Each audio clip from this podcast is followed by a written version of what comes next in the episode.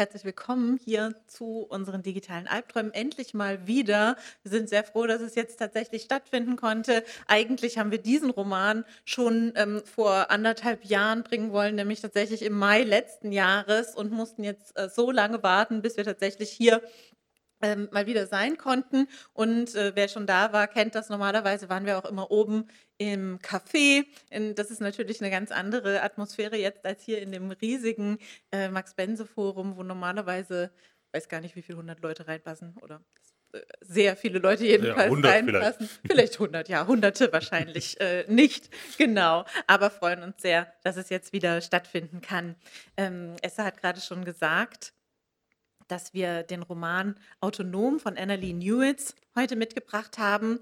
Und äh, die äh, Autorin ist eine US-Amerikanerin und nicht nur Schriftstellerin, sondern sie ist auch äh, Journalistin, ähm, und zwar im Bereich Politik, Wissenschaft und Technik und auch Popkultur. Und sie war bei der Electron Electronic Frontier Foundation tätig als ähm, politische Analystin. Und ähm, wer die Electronic Frontier Foundation kennt, die, ist, die setzt sich ein für Grundrechte im Informationszeitalter, ähm, auch das Recht auf äh, Privatsphäre. Sie machen sehr viel Öffentlichkeitsarbeit und gehen aber tatsächlich auch vor Gericht. Das ist so ihre Arbeit.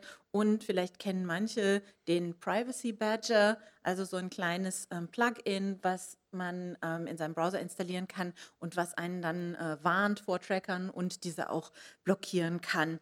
Und ich finde, das merkt man in dem Roman auch, dass sie sich eben mit solchen Themen wohlfühlt, dass sie sich damit auskennt und äh, dass, ihr das, äh, ja, dass ihr das einfach liegt. Sie hat zusammen mit ihrer Partnerin einen Podcast, auf den ich kurz hinweisen möchte, mit dem äh, sehr schönen Titel Our Opinions Are Correct. Ähm, die Partnerin heißt Charlie Jane Anders, äh, Andrews, Charlie Jane Andrews und ist auch ähm, Autorin. Wir würden erstmal erzählen, worum es denn eigentlich geht in dem Roman. Ihr unterstützt mich gerne, wenn ich was äh, vergesse. Ich habe vorhin schon mit dem Till so ein bisschen geredet und der meinte, ja, er hat sich das und das und das und das aufgeschrieben, was ich alles dachte. Auch das habe ich erst gedacht, das könnte man mal weglassen. Aber ähm, wenn das natürlich wichtig ist, äh, dann bringen wir das sehr gerne mit ein. Der Roman spielt eigentlich so ungefähr 150 Jahre von jetzt, so in der Zukunft. Und es sind zwei Erzählstränge. Es geht einerseits um äh, Jack, ähm, die heißt eigentlich äh, Judith Chen und hat sich aber diesen Piratennamen äh, Jack gegeben, weil sie auch Piratin ist, aber Produktpiratin. Und sie hat auch ein eigenes privates U-Boot. Ähm, und Sie stellt Medikamente her, um sie dann günstig an Leute abzugeben, die sich äh, keine leisten können, denn das Gesundheitssystem zu dieser Zeit ähm, hat sich immer weiter verschlechtert und es gibt eben sehr viele Leute, äh, die dort keinen Zugang zu haben. Sie finanziert das durch die Herstellung von Drogen, die sie dann nicht so günstig abgibt. Und es ist so eine moderne Robin Hood-Geschichte. Also das ist mir dabei so eingefallen. Also ähm, den äh, Armen helfen, indem sie es äh, gut von den Reichen, die nicht ausraubt, aber doch das Geld von ihnen nimmt. Und jetzt kommt es aber zu einem Problem, nämlich eine ganz neue Droge, die sie, ähm, die sie vert äh, vertrieben hat und die sie eigentlich von einer Firma ähm, kopiert hat, die stellt sich als sehr gefährlich heraus. Die Droge heißt äh, Sexy, allerdings mit A von der Firma Security und genau andersrum. Ja, ja ja. Nee, ja. ich habe es am Schluss nochmal so gelesen und habe mich okay. noch gewundert, weil es keinen Sinn macht. Sexy ist der Hersteller und Security ist die. Das würde viel mehr Sinn machen. Ist auch so. Ist auch, ist auch so. Gut. Okay. ähm, also ich sollte gibt, ja korrigieren. Äh, ja, sehr gerne. Es gibt einen Hersteller und eine Droge und eins davon ist äh, sexy und das andere ist Security. Und das ist, äh, finde ich, eine ganz interessante Droge. Nämlich sorgt die dafür, dass man süchtig nach Arbeit wird. Ähm, also es gibt dann zum Beispiel äh, Jugendliche, die nicht aufhören können, Hausaufgaben zu machen und zu lernen. Es gibt aber auch jemanden, der nicht aufhören kann, seine Wohnung zu streichen. Und ähm, äh, eine Person, die nicht aufhören kann, Donuts herzustellen. Allerdings stellt sich das dann, sieht man da dann auch schon ein bisschen, wie gefährlich es ist. Ähm, einerseits äh, arbeiten die Leute so stark, dass sie wirklich auch kaum mehr zum Essen und zum Trinken kommen. Und andererseits ähm, die Person, die da die Löcher in die Donuts äh, stampft, die fängt dann an, äh, Löcher auch in Körperteile zu stampfen und so weiter. Und ähm, es kommt eben tatsächlich auch zu Toten. Also Jack kriegt es mit der Angst zu tun. Ähm, sie denkt zunächst, dass das ihr Fehler ist und fängt an, danach zu forschen. Ähm, es stellt sich dann aber heraus, dass gar nicht diese äh, ihre Kopie, dass es da keinen Fehler gab, sondern dass die Droge selbst, die eben von dieser Firma hergestellt wurde, dass die diese Auswirkung hat. Und ähm, diese Droge wird auch von Arbeitgebern eingesetzt, damit ihre Arbeitnehmer ähm, besser an Projekten arbeiten können und so weiter. Ähm, und sie fängt dann an nachzuforschen ähm, und auch ein, also woran das äh, liegt und auch ähm, ein Gegenmittel zu zu suchen dafür. Ähm, man erfährt gleichzeitig auch aus ihrer Vergangenheit, dass sie eine politische Aktivistin war, dass sie einen äh, Blog hatte, dass sie sich ähm, auch da schon eben für, für die Menschenrechte und ähm, für die medizinische Versorgung äh, eingesetzt hat und dass sie auch an der Gründung von äh, freien Laboren mitgewirkt hat. Ähm, und sich eben auch damals schon dafür eingesetzt hat, dass eben nicht alles in die Hände der Pharmaindustrie und der Wirtschaft fällt. Und sie sucht jetzt alte äh, Freunde und Freundinnen auf und versucht mit ihnen aufzuklären, was denn äh, mit dieser Droge passiert ist. Und wie gesagt, ein äh, Gegenmittel zu finden. Das ist der eine Erzählstrang, den wir in dem Roman haben. Ähm, Möchtet ihr dazu sagen, zu welchen, welche Freundinnen und Freunde da eine Rolle spielen? Der Till hat mir vorhin eine Liste mit 20 Namen vorgelesen, die er noch für wichtig hielt. Ich dachte, ich das lasse es erstmal dabei. Vielleicht kommen wir auf die einfach später. Ja, ich glaube, genau. Also das, das, einzig Wichtige, was ich an dieser Stelle erwähnen wollen würde, ist, mhm. ähm, dieser Erzählstrang spielt in zwei verschiedenen Zeiten. Einmal in 2144 und einmal in, ihr, in der Jugendphase, also der Studentenphase von Jack im Jahre 2119. Nur damit wir so die Eingrenzung haben, wo wir uns zeitlich befinden. Genau. Ähm, und jetzt gibt es noch einen zweiten Erzählstrang. Da gibt es ein Duo, das von eben dieser Herstellerfirma auf die Jagd geschickt wird, die Jack zu finden. Und äh, das sind Elias oder Elias und also ein Mensch und ähm, sein Partner, ein autonomer Kampfroboter namens Paladin. Sie nehmen die, ähm, die Spur auf und jagen jetzt äh, Jack und sie bilden aber auch ein neues Team. Ähm, und neben dieser Jagd wird erzählt, dass sich äh, zwischen den beiden sehr schnell eine, ähm, eine sexuelle und auch eine emotionale Beziehung entwickelt und mit der beide erstmal lernen müssen, wie sie damit umgehen. Ähm, Elias hat hat äh, zunächst erstmal Angst, dass er dann als schwul abgestempelt wird, was anscheinend auch in, in 140 Jahren irgendwie noch ein größeres Problem in der Gesellschaft ist. Jedenfalls bei ihm wird auch, auch angedeutet, dass er einen kirchlichen Hintergrund hat, dass es vielleicht auch damit zu tun hat. Ähm, und Paladin, das äh, ist, also ist, glaube wenige Monate alt und ähm, kann damit sowieso erstmal gar nichts anfangen und muss jetzt erstmal herausfinden, ähm, was das, äh, ja, wie er damit umgehen kann, ähm, versteht auch zunächst erstmal gar nicht, was das Problem wäre, wenn jemand schwul ist, weil er einfach diese Begriffe gar nicht kennt und so weiter. Das ist so die zweite Geschichte, die hier, ähm, die hier nebenbei erzählt wird. Ähm, ich fand, dass das Leben und die Gesellschaft in dem Roman erstmal gar nicht so unähnlich ist dem unseren. Also die Leute haben ganz normale Beziehungen zueinander, ähm, die fahren mit, ähm, mit Autos und Trucks und fliegen mit Flugzeugen. Allerdings, also ich kenne jetzt niemanden, der so ein privates U-Boot hat. Das ist vielleicht dann doch noch mal ein bisschen, ich kenne aber auch wenige Piraten. Ähm, und, und dann ist es, ähm, dann ist es aber so, dass man so ein bisschen äh, so ganz dezent mitkriegt, dass es eben doch Unterschiede gibt. Zum Beispiel sind es selbstverständlich selbstfahrende Autos und auch Elektrotrucks und auch ähm, Treibstoffe gibt es neue, zum Beispiel aus Hirse. Ähm, ich habe jetzt nicht nachgeforscht, ob, also es gibt natürlich schon Treibstoff aus diversen äh, Biosachen aus Hirse auch. Till nickt so wissen. Das wird auch jetzt. Nein, nein, nein, nein, ich nicke im Sinne von ja. Es gibt da Treibstoffe aus Hirse in der Geschichte. Ach so, okay. Gut, also mir wäre jetzt nicht bekannt, dass im Moment Hirse für Treibstoff angebaut wird, aber nee, es, das müsste auch jetzt schon funktionieren. Okay, also es ist nicht abwegig, dass es sich ähm, dorthin genau. äh, entwickeln könnte. Ähm, jetzt haben wir hier die hübsche Magenta-Beleuchtung hier im äh, Saal und im Roman wird das äh, beschrieben, dass es da so äh, fluoreszierende Algen an den Wänden gibt, die äh, für das Licht zuständig sind. Die Möbel werden regelmäßig ähm, so gesprenkelt, also die müssen anscheinend irgendwie gegossen werden. Und dann gibt es auch Kühe, die ähm, Antibiotikamilch so praktisch als, ähm, als Medikamente äh, geben. Also da merkt man dann schon so ein bisschen, dass es doch tatsächlich ähm, anders ist. Und eine Sache, die sich äh, tatsächlich sehr unterscheidet natürlich von uns, das sind diese äh, Roboter, die auch autonom in der Gesellschaft leben, wobei es schon so beschrieben wird, dass das ähm, jetzt noch eine neuere Entwicklung ist und dass man schon manchmal auch ein ähm, bisschen schräg angeguckt wird, wenn man da ähm, als Roboter rumgeht. Es gibt dann wieder Gegenden, wo das mehr vorkommt und andere, wo das ähm, weniger vorkommt. Und nachdem der Roman ja jetzt auch autonom ähm, heißt, ist eben diese Autonomie auch ein Thema, das in dem Roman eine große, ähm, eine große Rolle spielt.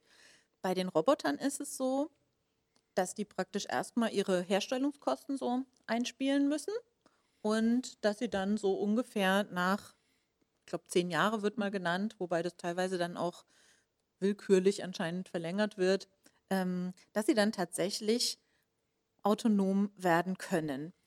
Und dann ist es aber so, dass sich daraus, dass die Roboter und die Menschen gleichgestellt sind, dass sich dadurch entwickelt, ähm, wenn jetzt Roboter praktisch so ihre Herstellungskosten erstmal abarbeiten können müssen, bis sie denn frei werden, dann könnte man das ja bei Menschen genauso machen. Und deswegen ist es so, dass Menschen eben auch, ähm, also einen Kontrakt eingehen können, wie das im Roman genannt wird, und ähm, dann praktisch völlig von ihrem, ihrem Besitzer oder ihrer Besitzerin äh, abhängig sind und eben tatsächlich nicht mehr ähm, autonom sind. Und das ist natürlich tatsächlich eine große, ein großer ähm, Unterschied.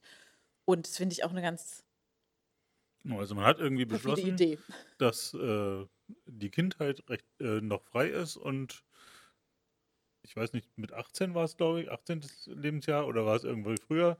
Rein dann, theoretisch. Dann eben äh, jeder, jeder, jeder Mensch sich die Bürgerrechte erstmal kaufen muss und wenn er kein Geld hat, dann halt stattdessen einen, einen Kontrakt eingehen muss äh, wo er seine Rechte erstmal abtritt für auch zehn Jahre wahrscheinlich wie die Roboter, wird ähnlich kosten ähm, als, als Lohnsklave, um dann, um dann Bürgerrechte erwerben zu können von dem Arbeitslohn. genau, Bürgerrechte sind dann auch nur für eine gewisse, ähm, für ein, eine gewisse Region ähm, also für eine Stadt zum Beispiel oder für einen, äh, einen Kontinent kann auch sein. Und es gibt da auch Abstufungen. Also es gibt so das Basispaket, da sind nur so die Grundsachen drin und dann gibt es das Business-Paket und das rundum äh, Sorglos-Paket. Und äh, das ist schon, also das war dann schon ein Gedanke, der mir schon ziemlich äh, fern war. Mhm. Und dann habe ich aber andererseits auch überlegt, wie ist es denn heutzutage? Ähm, theoretisch, äh, klar haben wir ähm, Menschenrechte und Bürgerrechte und das heißt auch, dass, die, dass jeder die hat, ähm, aber hat die denn tatsächlich jeder? Im Roman wird von, also da gibt es einen Jungen, äh, Dentaku hat gerade gesagt, es ist erst ab 18 so, dass man so einen Kontrakt eingehen kann. Wir lernen aber auch einen Jungen kennen, der gar keinen echt, also keinen richtigen Namen hat, sondern immer nur, ähm, nur 3-0 nach seiner Nummer äh, genannt wird und der schon als äh, Kind, als Schüler praktisch, als äh, so unter so einen Kontrakt äh, gestellt wurde und dann praktisch immer als Sklave weiterverkauft wurde.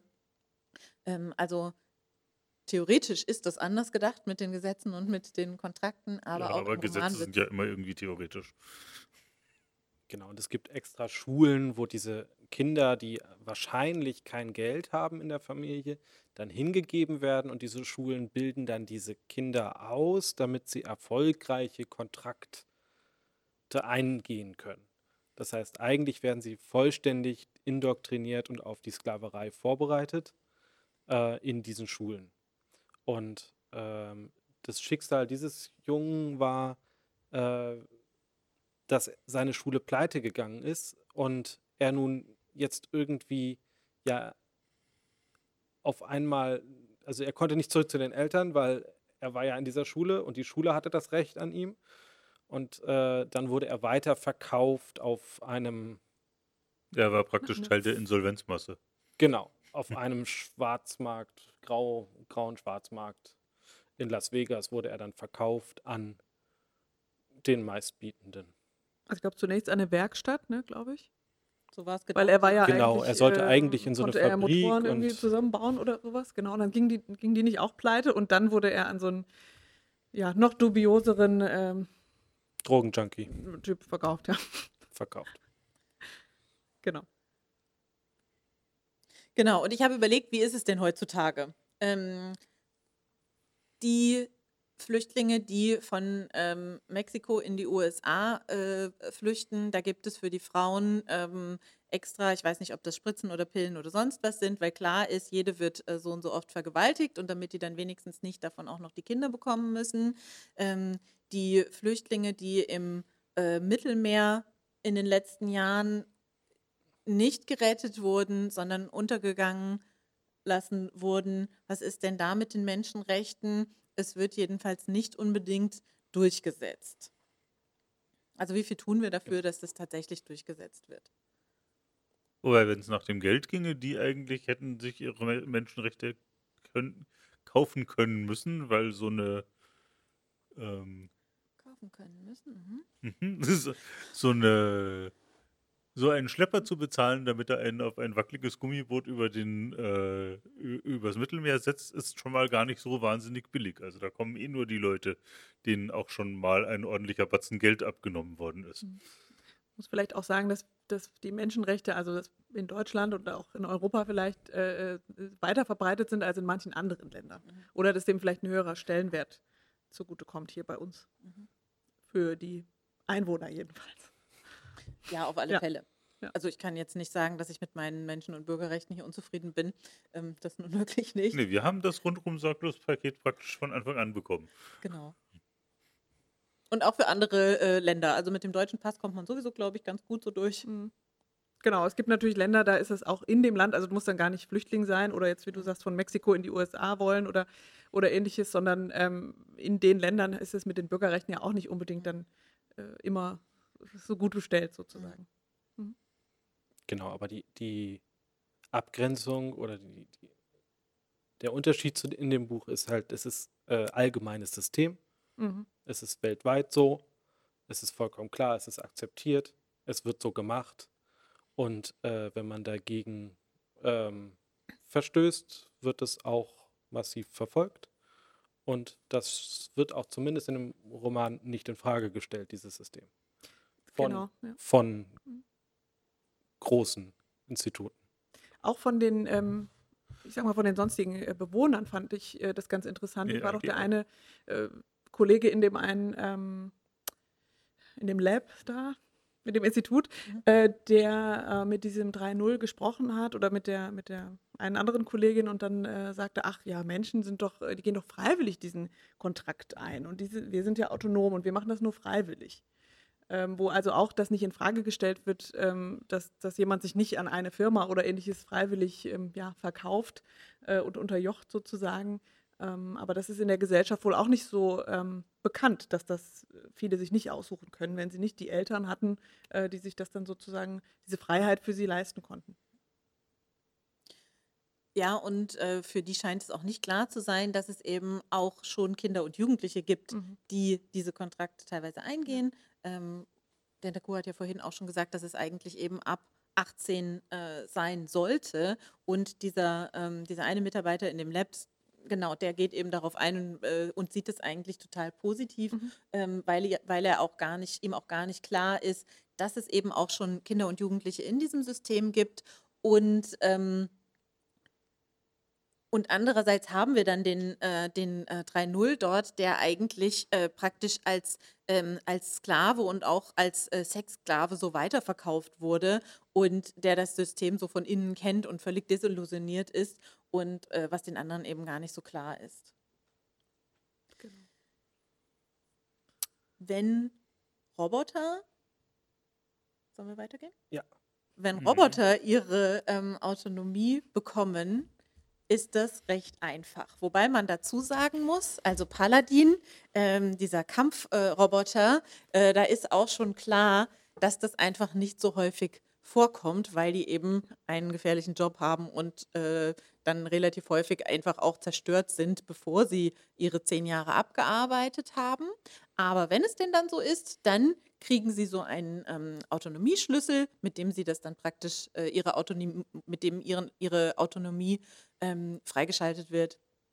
Bei Menschen sieht man auch im Roman, dass das eben deutlich äh, schwieriger ist. Also ähm, gerade der 3.0, den wir da kennengelernt haben und der eben schon als Kind ähm, in diese Kontraktarbeit gekommen ist, ähm, da sieht man, wie schwer es ihm fällt, selbst als er dann frei ist, also die Jack ähm, bietet ihm an, dass sie ihm äh, die Bürgerrechte kauft, mindestens für, ein, äh, gewisse, für eine gewisse Region. Und er kann mit dieser Freiheit erstmal gar nichts anfangen. Also er möchte unbedingt, dass sie ihn weiter bei sich behält, dass sie ihn weiter ähm, mitnimmt. Und ähm, die beiden haben dann auch äh, sehr schnell ähm, so eine ähm, Affäre, Sexbeziehung, was auch immer, was irgendwie kruxkritisch, wie würdest du es nennen? Mir ist nicht kein perfektes Wort eingefallen. Nee, ich würde es schon auch so nennen, aber von seiner Seite würde ich sagen, ist das ja vielleicht nicht unfreiwillig, aber er sagt mhm. ja, also bevor das losgeht, er möchte sich gerne bedanken. Also ja. für ihn ist das schon auch so eine Bezahlmöglichkeit sozusagen. Und vielleicht auch eine Möglichkeit, sich an sie zu binden, damit ja. sie ihn halt nicht alleine zurücklässt, weil das wohl trotzdem besser ist, als alleine zu sein, ohne, trotzdem ohne die ähm, Rechte, äh, dann alleine in einer Stadt oder in einem Gebiet zu sitzen und dann äh, auch keine Zukunft ja. zu haben. Äh, ganz genau das war, war das, wo ich mhm. äh, darauf hinaus äh, wollte, dass er anscheinend keine, das ist das, was er gelernt hat, mhm. wie man äh, damit umgeht. Und ähm, eine andere Möglichkeit scheint er dann nicht zu sehen. Und ich finde, dass das in dem Roman schon sehr merkwürdig dargestellt wird, weil die Jack ist eigentlich so die Hauptfigur, ähm, die mit der, ähm, diese moderne Robin Hood, mit der man sich so identifizieren kann, die für die Bürger- und Menschenrechte kämpft. Und sie ist deutlich älter als er ähm, und hat ihn praktisch also sie hat ihn einerseits von seinem vorherigen Besitzer ähm, gerettet, aber andererseits steht er praktisch in ihrem U-Boot unter ihrer ähm, Aufsicht. Unter ihrer Aufsicht. Er kann da eigentlich gar nicht weg. Also es ist schon eine starke Abhängigkeitsbeziehung und das wird, finde ich, nicht, ähm, nicht arg groß äh, thematisiert, hm. dass, das, äh, dass das schwierig ist. Ja. Ich muss vielleicht noch zu, zur Geschichte noch sagen, dass sie ihn zwar befreit hat, aber ja mehr zufällig. Ja. Also ähm, es war so, dass mhm. auf ihr dieses U-Boot, auf dem sie da, ich glaube, auch wohnt, ne, also jedenfalls auch diese Medikamente herstellt, dass da jemand einbrechen wollte, um, ähm, also dieser, dieser Besitzer eben von dem 3.0 sozusagen, um mit ihm zusammen? Mit ihm zusammen, um die Medikamente zu äh, klauen. Und diesen Besitzer, ähm, Sklavenhändler, wie man ihn nennen möchte, hat ähm, Jack umgebracht, äh, um eben diesen äh, Diebstahl abzuwehren. Und dabei ist eben 3.0 ja, da übrig geblieben, geblieben, übrig geblieben, so ein bisschen. Sie hatte auch erst gedacht, ähm, das wäre gar kein Mensch, sondern ein Roboter, weil er so derangiert irgendwie wohl aussah. Ähm, und hat erst später gesehen, dass es eben ein Mensch war und wusste dann auch gar nicht, was sie jetzt mit ihm machen soll. Also ich glaube, es war gar nicht ihr Ziel, den jetzt nee. da zu retten oder so. Das war mehr so Zufall. Und dann war er halt ja da, wo sollte sie mit ihm hin? Eher so war das, ja, fand genau. ich in der genau. Geschichte. Ganz genau. Ja, und ich finde, das wird schon, also diese Beziehung wird schon schwierig dargestellt, aber ähm, 3.0 scheint auch wirklich keine anderen, keinen anderen Weg für sich zu finden, wie er denn äh, mit seiner Zukunft umgeht. Und das ist für, das dauert sehr lange, bis er da dann tatsächlich einen Weg ähm, für sich findet, wie er äh, selbst für sich Entscheidungen treffen kann. Und ähm, da habe ich schon dran gedacht, äh, wie das in unserer Gesellschaft ist. Es gibt ja ähm, viele, die zum Beispiel in ihrer Kindheit jetzt ähm, auch Gewalt in der Familie erfahren zum Beispiel und äh, die dadurch eben auch solche Abhängigkeit lernen und das auch in, der, in ihrem späteren Leben dann, ähm, so, wo sich das dann so fortführt, weil sie sich eben auch nicht davon freimachen kann. Und ähm, das wird im Roman, finde ich, auch ganz gut äh, dargestellt, dass das eben ein großes Problem ist und dass es eben bei einem Roboter, wo wir nicht das Problem mit der Psychologie haben, äh, dass es da eben deutlich einfacher ist. Ja, wobei äh, da auch auffällt, der, der Roboter freut sich dann natürlich über kleine Sachen. Ne? Also die ähm, auch dem Menschen vielleicht nicht so auffallen würden, dass er dann ähm, gefragt wird äh, gegen Ende, ja, möchtest du, also von dem, ähm, von seinem ja, Partner, von diesem Elias, möchtest du mit mir kommen, also auf einen anderen Planeten dann in dem Fall, wenn ich es richtig, ne, das war der Mars, glaube ich. Ähm, und dann freut er sich darüber, ich hatte das Gefühl gar nicht so sehr über diese Frage, dass er gefragt wurde, ob er mitkommen möchte, sondern dass er das jetzt selbst entscheiden darf, zum ersten Mal mhm. überhaupt in seinem Leben, dass ihn jemand fragt mhm. und er frei entscheiden darf. Und das ist natürlich eine sehr, äh, ja, eine kleine Sache eigentlich, dass man eine Frage gestellt bekommt und sich entscheiden kann. Ja, einmal ist es auch so, also ähm, Paladin wird am Schluss tatsächlich autonom, das haben wir jetzt ein bisschen vorweggenommen. Und Spoiler, äh, Spoiler. ja, genau. da muss man hier mit rechnen, würde ich sagen. Ja. Ja. Und ähm, dann als er seinen Autonomieschlüssel hat, dann reden sie über ein Thema und ihm fällt was ein, was er dazu sagen könnte. Und er sagt, ah, das sage ich jetzt nicht, weil ich muss es nicht sagen. Mhm. Ich muss nicht jeden jetzt ähm, über alles informieren, was ich, ähm, was ich weiß. Und freut sich eben mhm. darüber mhm. dann tatsächlich auch. Ja. Mhm. Genau, einmal würde ich technisch noch einfügen. Autonomie für die Roboter bedeutet halt, dass sie das erste Mal nicht mehr voll überwacht sind normalerweise bis zu diesem Moment haben sie keine Möglichkeit, ähm, etwas vor den Administratoren geheim zu halten. All ihre Gedächtnisse, all ihr Speicher äh, ist äh, Administratoren zugänglich. Und der Autonomieschlüssel ist der erste Moment, ab dem sozusagen diese Verbindung gekappt ist. Und äh, dieser Autonomieschlüssel ist im Technischen eher ein, jetzt hast du die Möglichkeit, dein Gedächtnis zu verschlüsseln, ohne dass wir da noch was tun können. Genau, dein Gedächtnis mit einem Schlüssel zu verschlüsseln, den wir nicht haben. Genau, mhm. das ist dann im Prinzip das erste Mal, wo Roboter an der Stelle eine Privatsphäre haben oder ein, ein, ein eigene Gedanken haben können, die nicht ausgelesen werden. Und das ist sehr spannend zu sehen von sozusagen, also fand ich unglaublich gut dargestellt, ein, ein, ein Roboter, wo alles transparent ist, der sowas wie Privatsphäre als Konzept gar nicht kennt, sondern immer sozusagen vollkommen klar ist, alles, was ich tue, alles, was ich mache, alles, was ich sehe, alles, was ich denke, all das ist allen bekannt, zumindest den, zumindest meinem Arbeitgeber, also meinem Besitzer. Und ähm, erarbeitet sich dann sukzessive immer mehr oder bekommt sukzessive immer mehr Freiheiten und immer mehr Privatsphäre und wie dann dieser Roboter anfängt darüber eben nachzudenken, was bedeutet das jetzt? Ich darf es selbst entscheiden. Ich kann diesen Gedanken für mich behalten. Das ist etwas sehr Schützenswertes. Und ähm, gleichzeitig bei dem, bei dem Menschen ist es eher so, dass sie, naja, wir können es nicht kontrollieren nach der Geburt, aber durch eben solche Schulen und, und solche psychologische Manipulationen können wir dich dazu bringen, ähm, so zu agieren wie jemand, der voll und überwacht ist, der genau nur das tut, was wir wollen. Ja, und ähm, ich finde, das sieht man auch äh, daran, also 3.0 führt ein, so ein Online-Blog, ähm, hat er schon als äh, Jugendlicher, wo er über sein Leben berichtet und auch wohl sehr offen über, ähm, auch über diese äh, Zeit auch über sexuelle Ausbeutung und so weiter schon in der, in der Jugend und auch später ähm, über seine Beziehung zu der, zu der Jack. Ähm, das berichtet er alles und er merkt, und, und das ist aber der Grund, warum sie ihnen dann irgendwann auf die Schliche kommen. Und, ähm, und das ist auch ein Punkt, wo er dann irgendwann aufhört, ähm, das äh, niederzuschreiben und wo man aber auch sieht, dass er bis dahin von Privatsphäre tatsächlich ähm, nicht wirklich so, eine, so ein Konzept hatte. Also er dachte zwar, er sei da anonym, mhm. aber es war trotzdem für alle, die ihn kannten, offensichtlich, dass er dieses Blog geführt hat.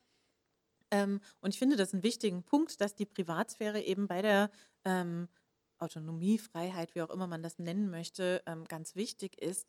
Und finde es auch ähm, auch für uns deswegen wichtig, dass man äh, gerade jetzt bei Kindern und Jugendlichen äh, darauf achtet, dass die eben auch in ihrer Familie jetzt nicht, also würde man jetzt nicht sagen, überwacht sind, aber dass eben vielleicht auch die Eltern nicht komplett Zugriff haben auf alle ähm, elektronischen äh, Geräte oder jederzeit sehen können, wo die denn sind, weil sie sonst eben ja nicht lernen, ähm, mit einer immer mehr wegen, werdenden ähm, Freiheit umzugehen. Das ist natürlich was ganz anderes jetzt als das, was wir hier im Roman haben. Ja, also, äh, mhm.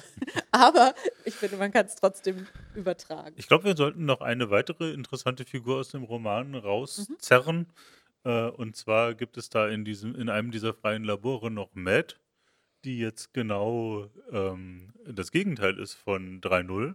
Sie ist nämlich ein Roboter, der schon ab Herstellung mit Autonomie versehen worden ist.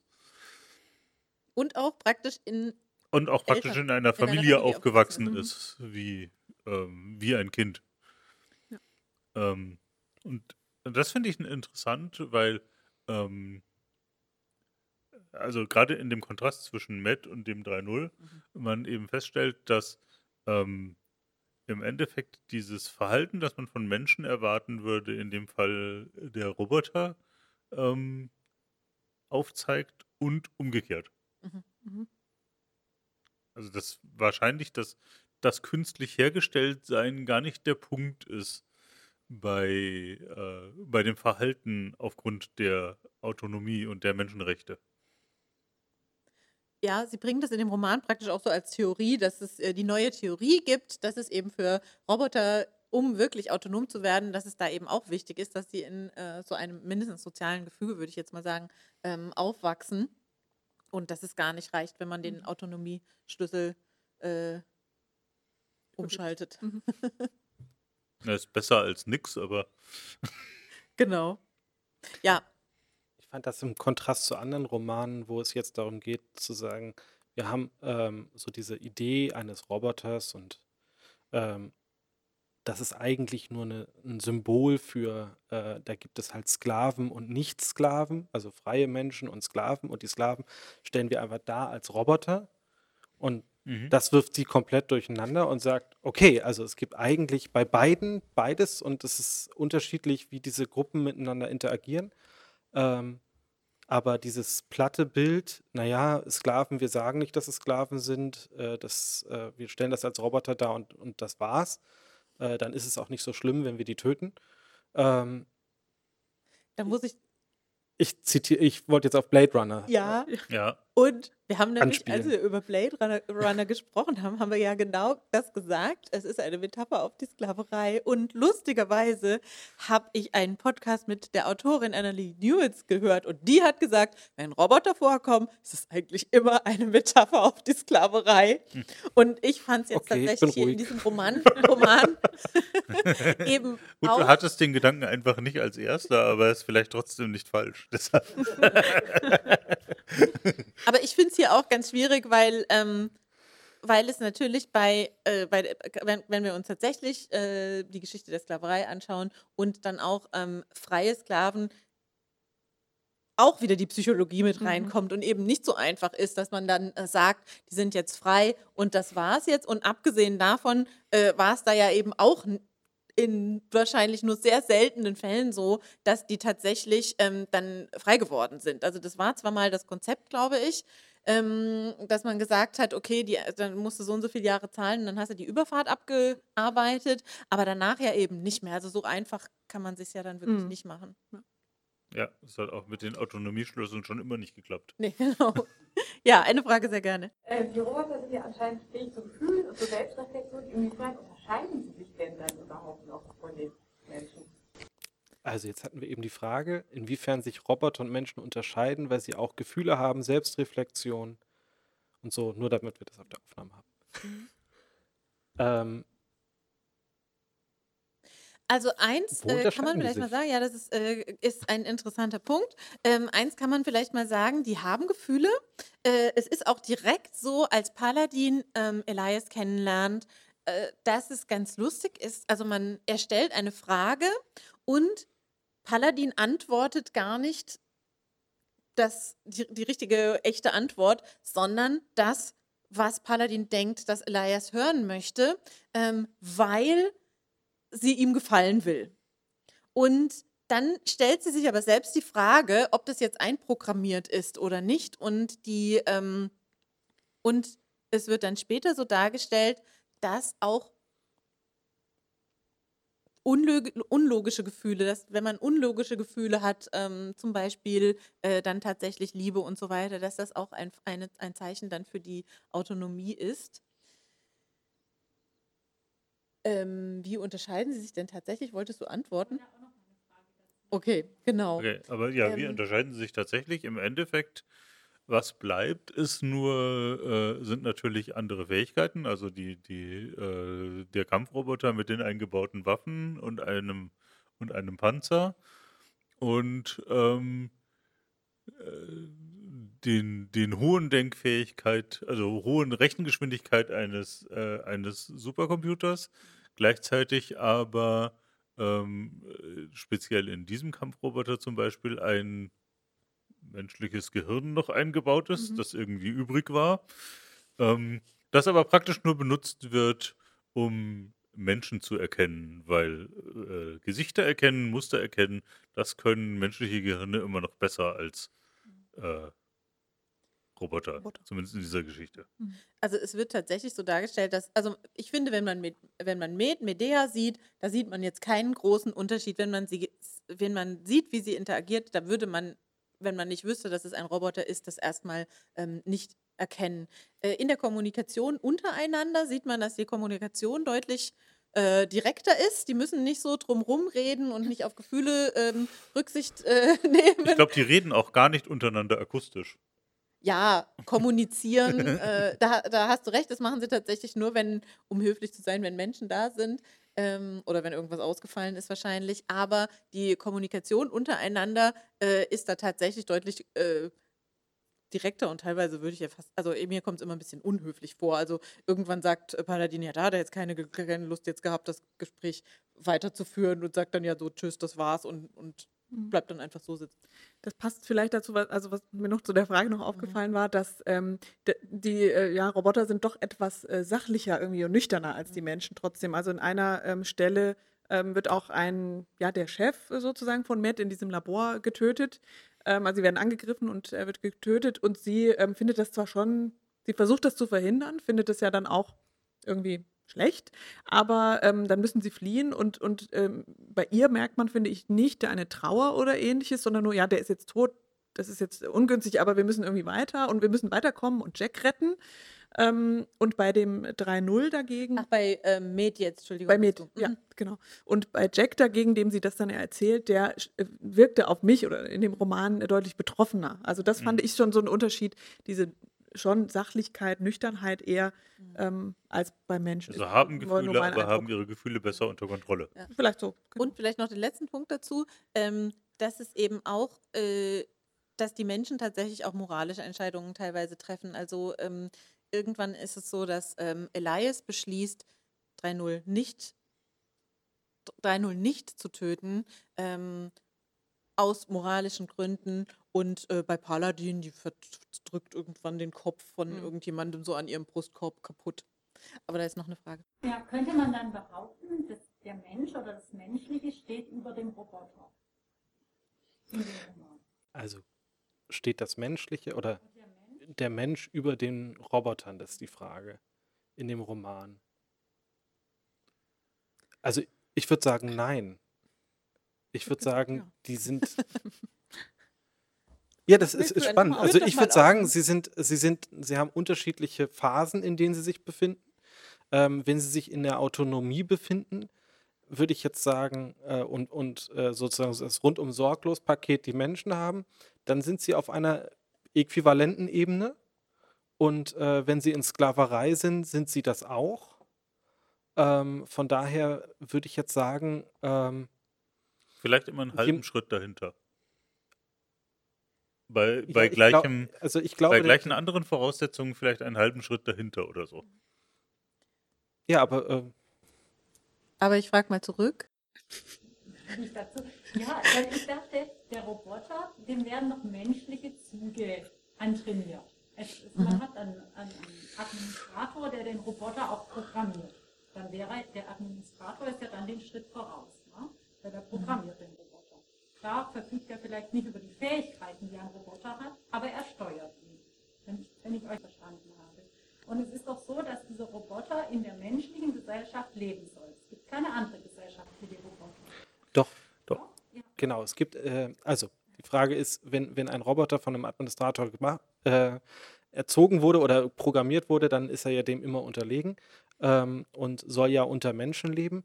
Äh, in der Geschichte habe hab ich so verstanden, dass es Gebiete gibt, in denen Roboter völlig autonom leben und fast keine Menschen mehr mhm. und da nur noch aus Höflichkeit zu den Menschen die Türen auch so sind, dass Menschen durchkämen, wenn sie da wären aber eigentlich ist es optimiert auf Kampfpanzer, auf äh, kleine, kleine autonome ähm, fliegende Roboter und das. Genau, also in, da gibt es eine Szene, die eben in diesem, äh, in, der, in dem Roman, die in diesem, äh, in dieser Gegend spielt, des, äh, der Stadt spielt.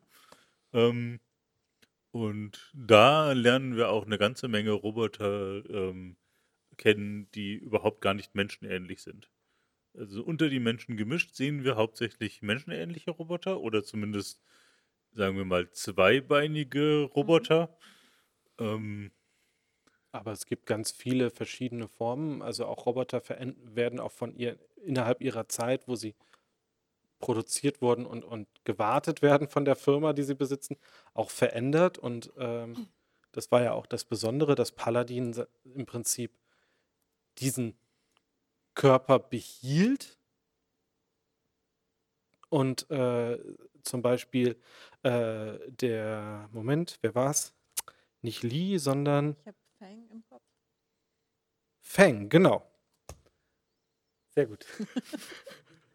Fang, also ein, ein ich würde fast sagen, befreundeter Roboter, also mhm. ein Roboter, der, ähm, der ähm, für ihn zuständig ist oder sie äh, also für Paladin zuständig ist, ähm, wie, während sie in diesem Headquarter sind von diesem, haben wir noch gar nicht erzählt, IPC, ähm, in so einem Headquarter halt sind und, und dort ihre Einsätze planen und äh, vorbereiten auf Einsätze und dort als Vorbereitung äh, ist halt Fang auch da und äh, unterstützt dann Paladin bei Themen also wie geht die nächste Vorbereitung. Vorbereitung und so weiter.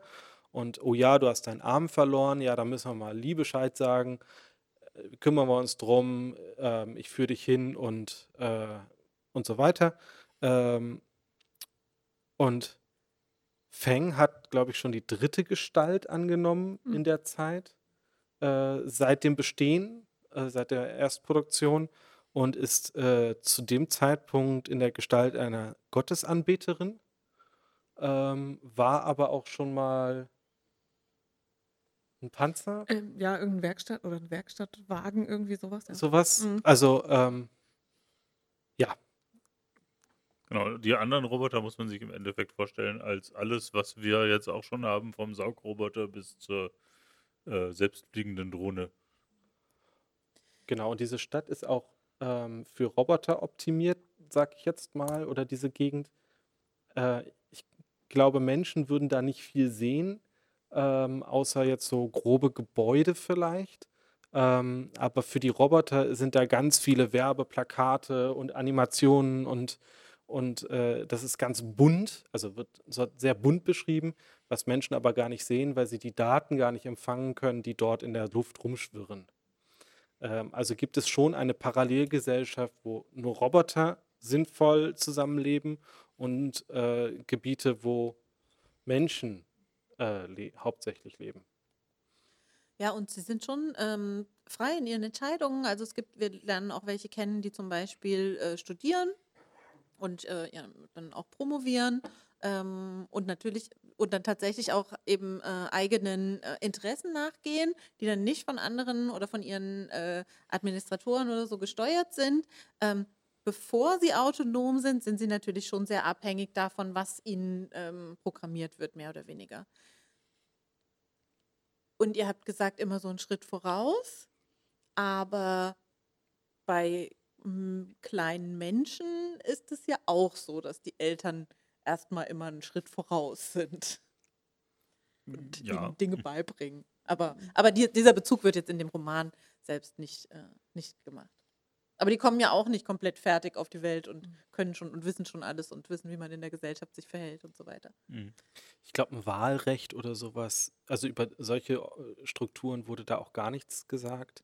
Ich glaube, ein Wahlrecht überhaupt hätten noch Wahl Roboter gibt. nicht, ähm, um die Unterscheidung da zu machen. Nachdem diese Welt so von den äh, Corporations beherrscht ist, bin ich nicht mal sicher, ob es überhaupt ein Wahlrecht gibt Mhm. in diesem. Ich habe noch eine Frage. Spielt es eine Rolle, dass die Roboter einen anderen, ein anderes Verhältnis zwischen physischer Reife und, und Lebensalter haben, als Menschen so haben? Also bei Menschen gibt es diese Korrelation, kleine Menschen sind unreif, große Menschen dann irgendwann auch wieder. Ähm, ist, das ist das ein Thema? Also ihr habt schon gesagt, Paladin ist neun Monate alt, aber ein Kampfroboter und jetzt frei. Das wiederholst du wieder? Mhm. Nee, Nee. Ach Mensch.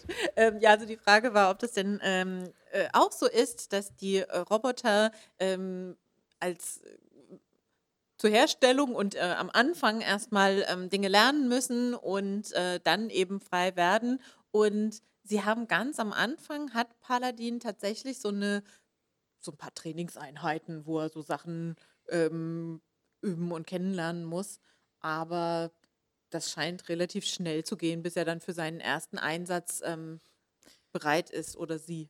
Ja, vor allem sind das auch so Sachen wie, ähm, ich springe aus einem Flugzeug und ähm, überlebe das in Anführungszeichen ähm, und nicht äh, wie, ja, esse ich oder, Oder äh, soziale laufe ich. Oder, genau, also Ja. es sind schon Sachen, die kommen sozusagen schon fertig ähm, auf die Welt Ja. oder werden fertig äh, hergestellt und müssen dann nur das lernen, so habe ich es jedenfalls verstanden, was sie für ihren konkreten Einsatzzweck dann auch benötigen. Also er jetzt als Kampfroboter eben Spezialfähigkeiten. äh, kämpfen und der Werkstattwagen dann eher, was man so als Werkstattwagen kennen und, und, und machen muss oder als Panzer, was man als Panzer können muss. So habe ich es verstanden. Staubsauger. Oder Staubsaugen eben, genau. ja, aber Genau, die das muss man sehr schwierigste, gründlich machen. die schwierigste Einheit war eher das, wie verhöre ich Menschen? Wie kriege ich Informationen aus Menschen raus? Ähm, und das war im Prinzip eine Hauptaufgabe von Paladin, zu lernen von Eli Elias, ähm, wie man äh, Verhöre führt, ohne dass die Menschen mitkriegen, dass sie verhört werden, ähm, ohne dass man ihnen Gewalt antut. Also sofort erstmal. Äh, also später ist das schon okay. Später ist das kein Problem mehr. Ähm, ich hätte jetzt fast gesagt, naja, die Menschen sind menschlicher und humaner in dem Roman, aber Mhm. nee. Nicht wirklich. Ähm, die Roboter sind manchmal sehr human oder sind sehr nett zu Menschen und manchmal extrem gewalttätig und die Menschen genauso. Also Jack ist zwar eigentlich so eine Robin Hood-Figur, aber ähm, ist das schon im ersten Kapitel, ich glaube, ne, äh, zögert sie nicht, den Eindringling einfach direkt zu töten. Ist gar keine Frage, ob man jetzt äh, versucht, äh, Hilfe zu holen oder denjenigen rauszudrängen oder gefangen zu nehmen, sondern Umbringen. Ähm, nee, das, das stimmt natürlich, äh, das äh, sehe ich auch so, aber es, ähm, ich glaube, die Situation, ähm, da wäre das sehr schwierig gewesen, weil das war ja auf diesem kleinen U-Boot.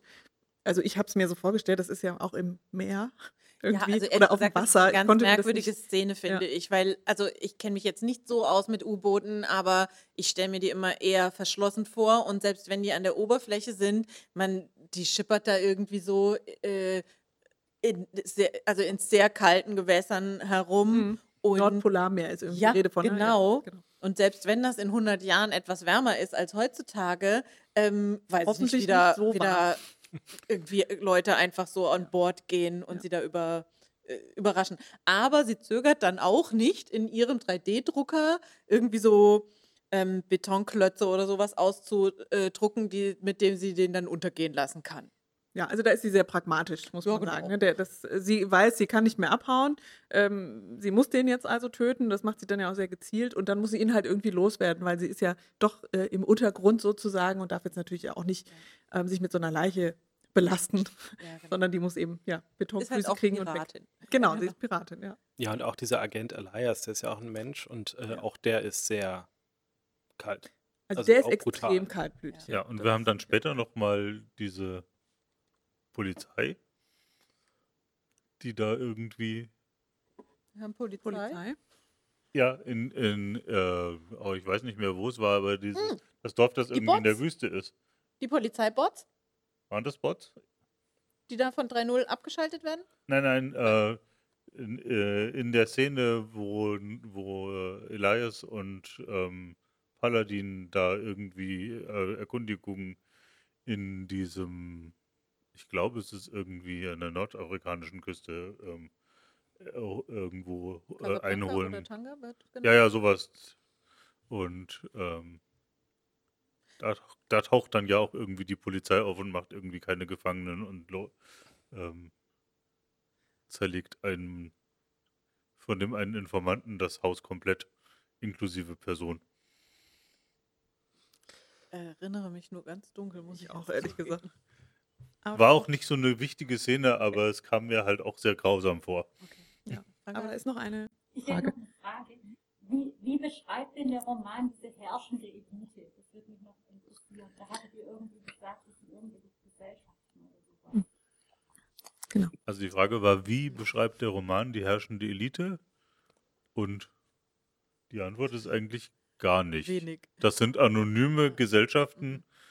Aber Gesellschaften im Sinne von Unternehmen. Genau, anonyme. Also so Unternehmen, Große Unternehmen, also Konzerne. Große, große Pharmakonzerne. Es, sind wahrscheinlich, es gibt wahrscheinlich auch weitere, aber in der Geschichte kommen halt hauptsächlich Pharmakonzerne vor. Und die haben dann eben auch mit diesen, mit, äh, diesen Leuten, die wir da ja auch begleiten, ihre Privatarmeen, um Ja. äh, die ähm, um die Piraterie, also die Produktpiraterie zu jagen. Und sind offensichtlich von der Gesellschaft auch dazu autorisiert, das zu tun, in gewissem Maß. Ja, und zwar ist es so, also es gibt praktisch keine Einzelstaaten mehr, sondern nur diese ähm, äh, Handelsregionen und ähm, es wird beschrieben, dass es dazu dass es unter anderem dazu kam, also es gibt dann die europäische äh, Region und die amer- nordamerikanische und so weiter. Und es wird aber beschrieben, dass eben ähm, Afrika, dass es dort eben ganz äh, schlecht aussah, äh, wirtschaftlich und so weiter. Und dass deswegen Afrika ähm, beschlossen hat, praktisch keine Gesetze mehr durchzusetzen.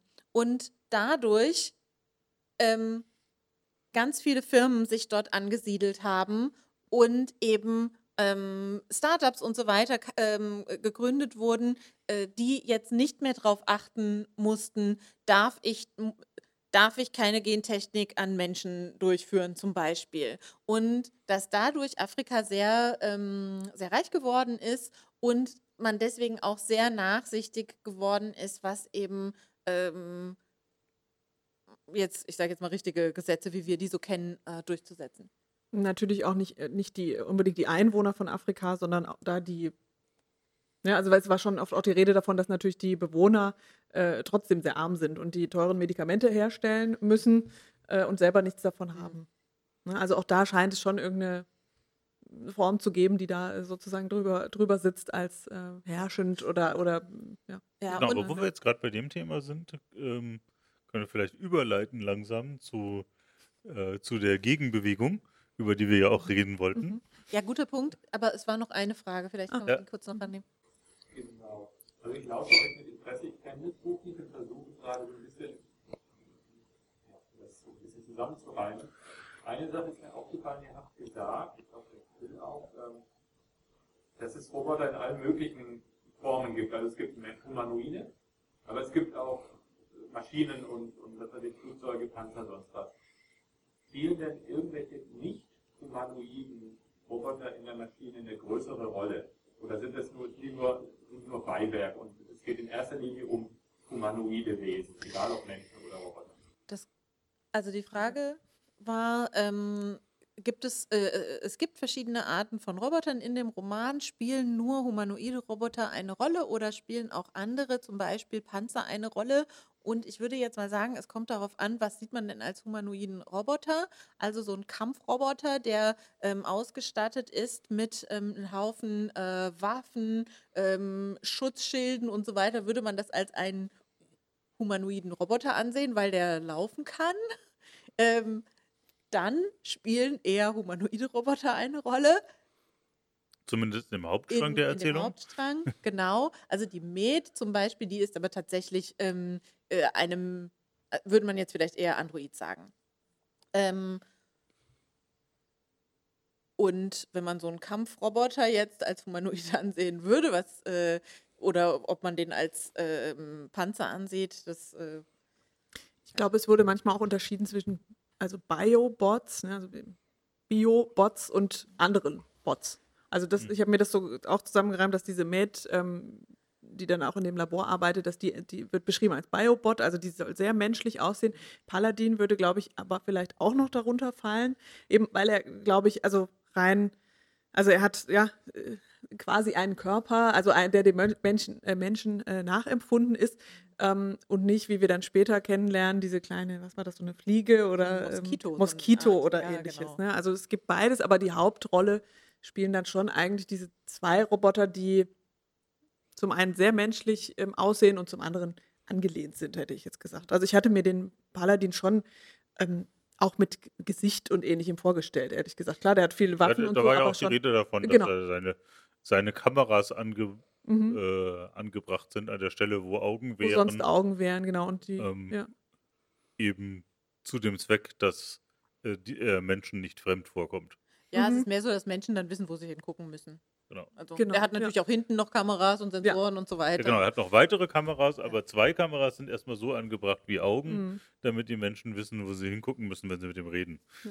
Und da fand ich vielleicht auch noch interessant, dass er selbst ja auch nicht von seinen, oder sie selbst dann, wie dann herauskommt, ähm, nicht von den Augen und dem Mund spricht, sondern er von den, bei den Augen weiß ich es jetzt nicht mehr, wie, wie sie sie nennt, aber beim Mund dann auch von der ähm, so und so Öffnung. Ne, also nicht, äh, sie be bezeichnet es selbst auch nicht als Mund. Nee. Das heißt, sie selbst sieht sich ja auch nicht als Mensch. Ne, Nee. obwohl, Nee. ja, obwohl man Das das, ist mehr so was, um den Menschen zu helfen. Ja. Dann würde ich jetzt einmal, weil, Mhm. weil das vielleicht nicht ganz klar ist, warum wir immer hin und her springen, Ja, er stimmt. und sie. ähm, Im Laufe des Romans fragt Elia, äh, Elias irgendwann Paladin, ob äh, er jetzt anfangen soll, sie als weiblich zu bezeichnen. Denn es stellt sich heraus, ähm, dass das Gehirn, was verbaut ist, ursprünglich von einer weiblichen Soldatin stammt. Und ähm, er sich damit ja aber auch deutlich wohler fühlt, weil er sich ja dann nicht Elias. als Elias fühlt sich damit deutlich wohler, weil Elias ja in Paladin so ein bisschen verknallt ist und dann ja aber nicht schwul wäre, wenn Paladin ja weiblich ist, äh, sonst wäre er ja schwul und das wäre für ihn schlimm. Deswegen ähm, ist das sozusagen ein Moment äh, der Erleichterung für Elias. Ja, ich bin gar nicht schwul. Der Paladin ist ja eine Frau. Und äh, Paladin Ist es in dem Moment denkt sich, egal. ja, pf, äh, ist mir doch egal. Er, sie, nimm halt irgendein Pronomen, also Ja, nimm halt irgendeine Bezeichnung. Aber ich habe jetzt die Wahl. genau. Mhm. Und das ist das Aufregende eigentlich eher, dass, dass eine, Fra eine offene Frage gestellt wurde nach einer Meinung, nach, nach einer Entscheidung und beide angenommen werden würden. Ähm, genau. Und deswegen springen wir immer, also am Anfang ist es, äh, wird Paladin als er bezeichnet und dann später als sie. Deswegen springen wir immer hin und her. Ja, und eigentlich hatten wir uns gedacht, und deswegen sage ich es jetzt aber auch nochmal, ähm, äh, dass wir das nicht näher ausführen wollen, ähm, weil, ähm, weil der Roman von sehr vielen nicht-binären ähm, Menschen so interpretiert wurde, dass eben ähm, Paladin hier die Wahl hat, aber dass er eigen, dass sie eigentlich das macht, was Elias möchte. Und dass es eben dann doch wieder eine Fremdzuschreibung ist und sehr viele nicht-binäre Menschen fanden das ähm, oder haben wir im Internet gelesen, dass sie das eben äh, sehr enttäuscht waren von dieser Darstellung. Und nachdem ähm, wir vier uns aber überhaupt nicht kompetent äh, sehen, in diesem Bereich irgendetwas äh, zu sagen und da jetzt ähm, irgendwas äh, inter zu interpretieren, ähm, wovon wir keine Ahnung haben, haben wir gesagt, äh, wir lassen das gerne. Genau, raus. wir würden diesen Aspekt gerne auslassen. Genau. Und lieber über die Und lieber Aspekte, übergehen, mach doch gerne weiter. Genau, über die übrigen Aspekte sprechen. Wir wollten nämlich gerade drauf kommen, ähm, dass natürlich diese totale Inkorporierung der ganzen Welt äh, schon äh, eine, eine Gegenbewegung auch ähm, äh, hervorgebracht hat, der eben Jack, unsere eine Hauptfigur, auch angehört oder eigentlich sogar Mitbegründerin ist der ursprünglichen Bewegung der freien Labore. Ähm, man kann sich das ein bisschen vorstellen und ist auch von der Stimmung her, wie es beschrieben wird, so ähnlich wie heutige Makerspaces oder, äh, oder ähm, äh, Hackerspaces. Ja, Hackerspaces. Ähm, Free Software, Open Source. Genau, und die Open Source Gemeinde. Ähm, und ähm, äh, aber eben auf dem Niveau der Technologie, die wir da in diesen 140 Jahren eben sehen und ähm, das ist eben Biotechnologie praktisch. Die 3D-Drucker dieser Zeit drucken nicht mehr kleine Schiffchen, sondern Moleküle. Und ja, das erstmal als Einstieg. Genau, also hauptsächlich leiden diese Labore darunter oder Startups darunter. Ähm, ja, was können wir eigentlich noch tun? Alle möglichen äh, Verfahren und äh, Produkte sind patentiert und äh, wenn wir dagegen verstoßen, dann gibt es entweder hohe Strafen oder wir werden sogar äh, militärisch verfolgt dafür. Ähm, das ist also ein, ein Riesenproblem für die freie Forschung und die freie Entwicklung von, von Medizin, die dann allen zugänglich ist, ähm, weil dann Medizin hauptsächlich nur noch verfügbar ist für Menschen, die sehr viel Geld haben und ähm, das wird an einer, einer Situation, wurde mir das so schön vor Augen gehalten, der hat äh, 3-0 ähm, eine, äh, ein, einen Jungen verprügelt. Was war das? Verprügelt oder ein Bein gebrochen oder so. Im, ähm, und meinte, ja, das ist jetzt äh, schmerzhaft für den vor allem, weil äh, der mit seinem Gehalt ja auch erst in einem Monat so weit sein wird, dass, dass ihm sein Bruch geheilt werden wird, weil er gar nicht genug Geld hat, um sofort Heilung zu kriegen. Und er hat das so einkalkuliert, okay, wenn ich das jetzt mache, dann wird er mindestens einen Monat Schmerzen haben. Ähm, und es war vollkommen klar, dass Menschen, die weniger Geld haben, länger Schmerzen haben als Menschen, die viel Geld haben und äh, wem was zugänglich ist, ähm, ist vollständig integriert. Ähm, genau. Bin ich jetzt, ich bin mal wieder völlig ab vom Schuss.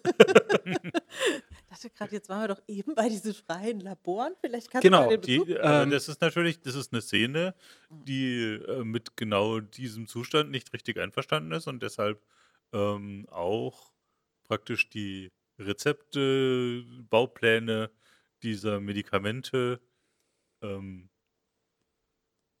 piratiert und in Textrepos heißt es hier drin immer, mhm.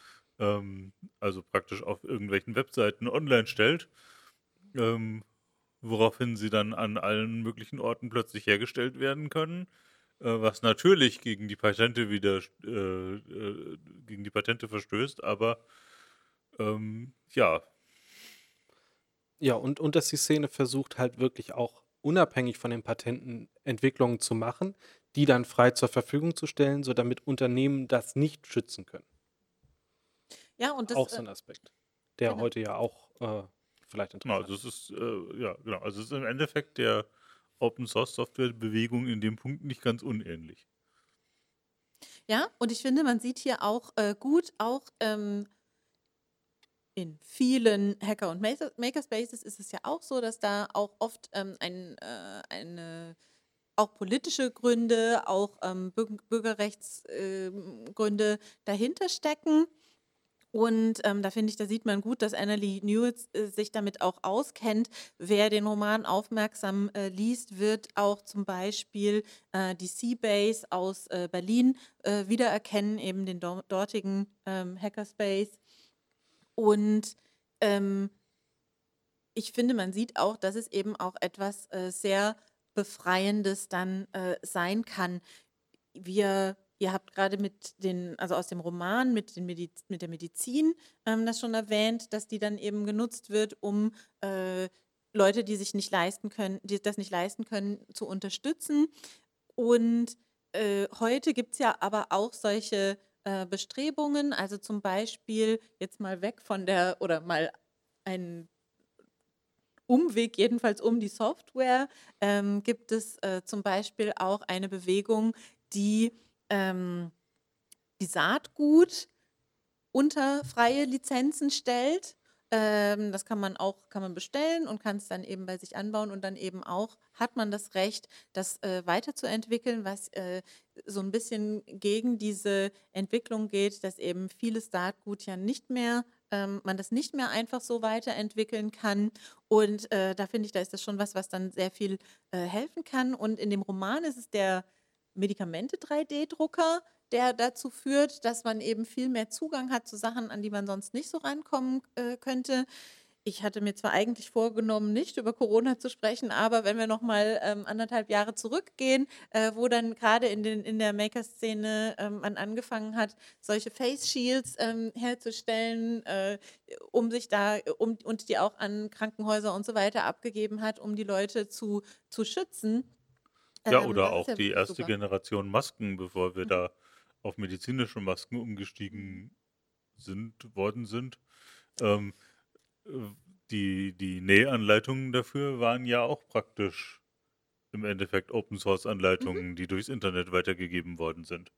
Genau.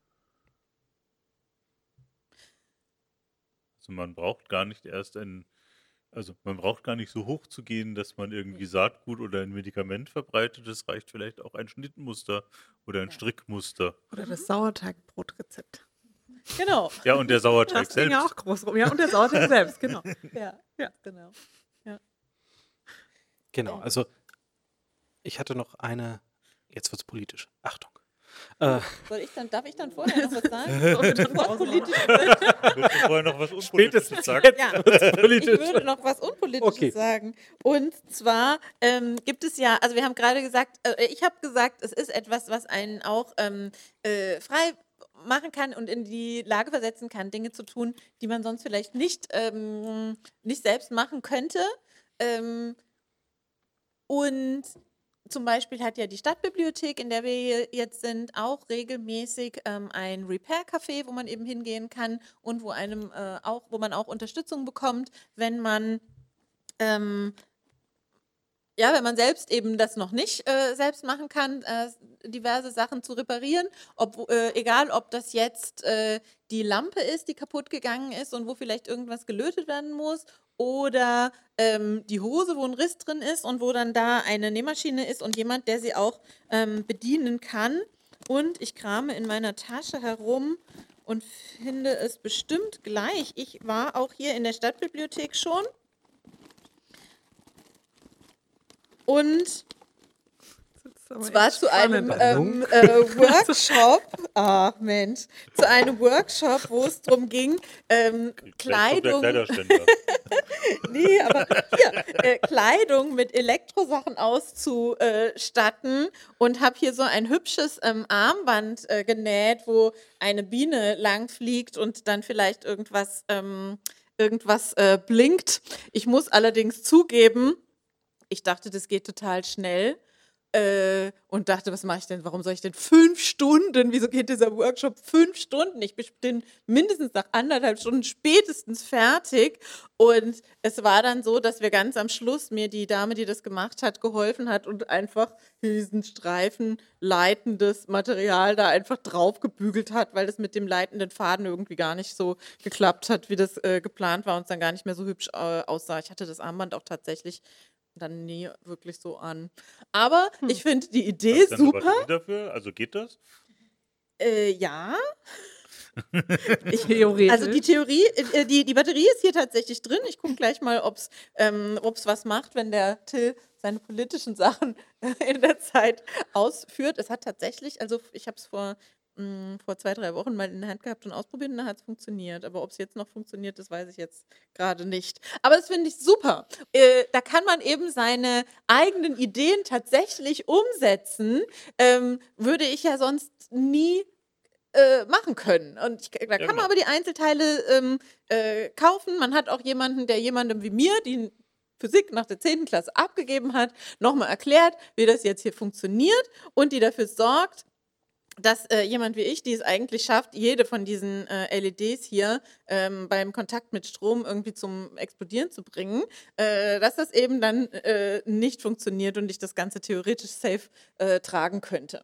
Mein Plan wäre ja immer noch, also jetzt nicht so elektronisch, aber dass ich ähm, in nicht, dass ich hinausgehe über diese selbstgemachte Kleidung und so weiter und irgendwann selbst Schuhe, schöne Schuhe in meiner Größe herstellen kann. Das wäre so toll. Aber ich fürchte, das dauert noch. Wenn ihr da aber in der Stadtbibliothek mal jemanden hättet, der einen Workshop machen würde, da würde ich mich sofort anmelden.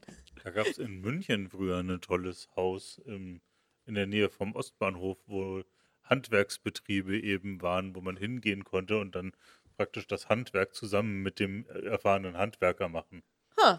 Meine Frau Gibt's hat da Bücher gebunden. Okay. Zusammen mit einem Buchbinder. Okay, vielleicht plane ich mal einen Ausflug nach München. Ich weiß nicht, ob das noch existiert. Wir müssen das War mal ja recherchieren. Okay.